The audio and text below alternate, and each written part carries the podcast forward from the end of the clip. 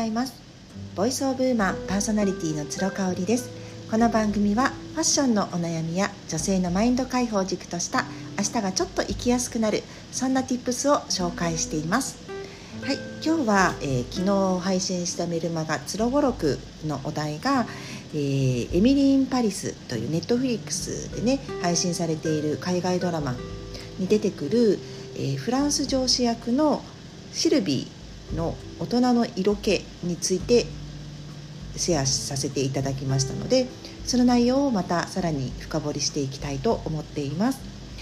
えっと、エミリーン・パリスご覧いただいてない方はねあの、まあ、ググったらすぐ出てくるんですけれどもあのシカゴのまあ、典型的なアメリカの女の子元気でキャピキャピしててこう向上心があって、あのまあ、ちょっとフランスにも憧れているみたいなそういう女の子20代の女の子が、えー、ひょんふとした偶然からね、あのパリへの駐在を命じられましてフランス語が全くできない状態でやってくるとでそこでいろんな人に出会いいろんな恋をしていろんな仕事を通じてどんどん自分があの成長していくというねそういうあのざっくりと言うとそういう物語です。で、えーと、フィル・コリンズの娘さんが演じてるんですよこのエミリーってね。でフィル・コリンズって言ったら知らない人もいると思うんですけど全然似てないです。あのフィル・コリンズの娘さんにしては可愛いんじゃないかなって失礼ながら思ってしまうぐらいであの太い眉毛がちょっとフィルを思い起こさせるかなっていうぐらいで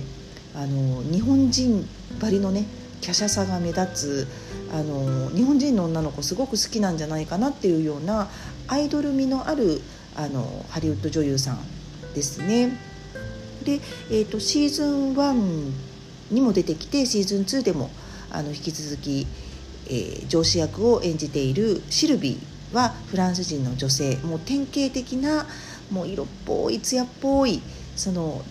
いくつになってもあのファム・ファタルっていうねあの運命の女っていうフランス語がありますけれどもそれをこう地で行くようなあの女性がいます。でねシーズン1ではねかなり意地悪なんですよね。こうなんかアメリカ人ってふんみたいな感じで。ちょっとこう小バカにしたような感じ、うん、でこうフランス人がもう一番よみたいなあのそういう態度が見受けられるようなね。なんかそういう嫌な上司なんですけれどもシーズン2になるとちょっとやっぱりエミリーとも信頼関係ができてきてで彼女の私生活なんかバックグラウンドなんかもあの見られる回がありましてね。ますます私はやっぱりシルビー好きだなっていうふうに思うんですよね。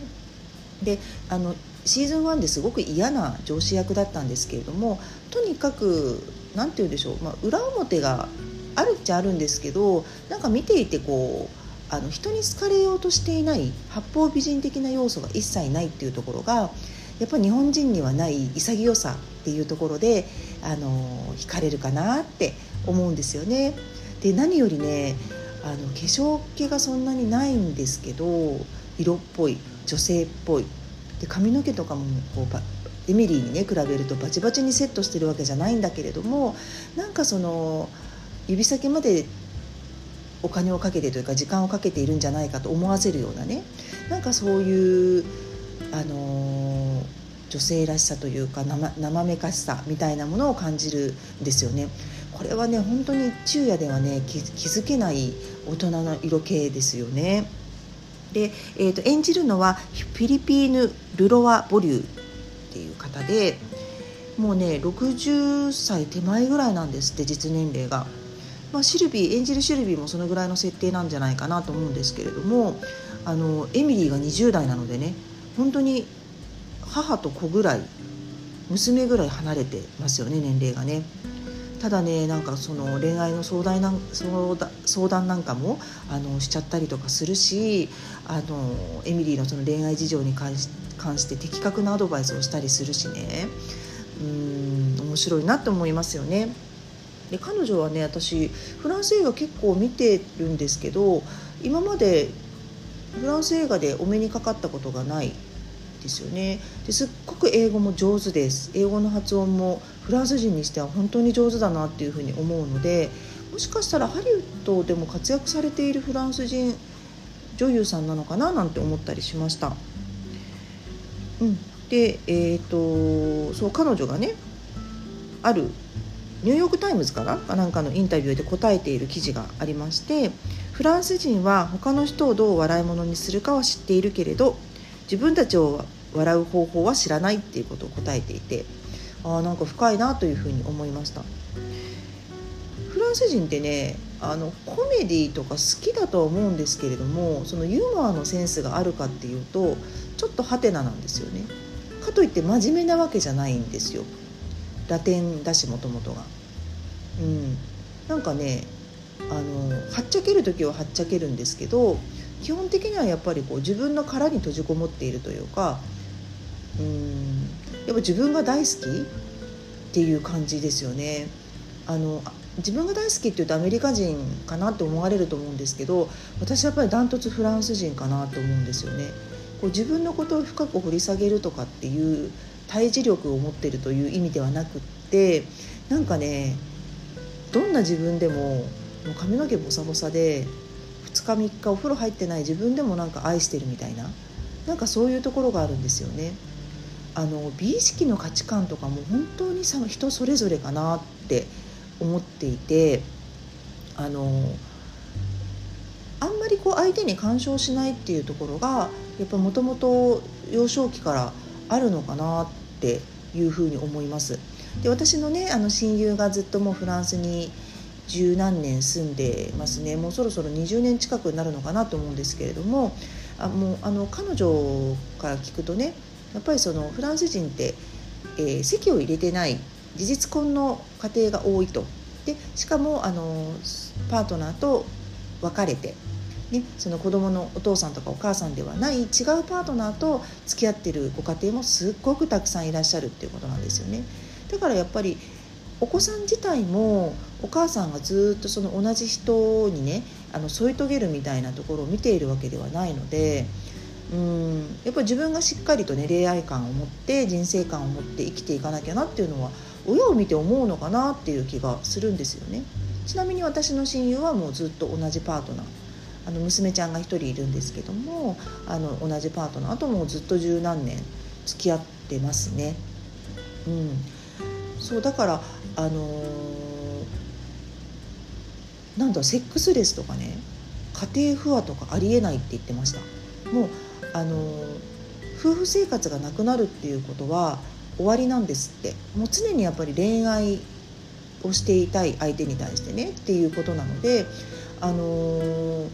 そういう夫婦の時間がなくなるっていうことはイコールお別れっていうことなのでまあ大体次の人がいるって言ってましたね。うん、あのもうそういう時には大体好きな人がいると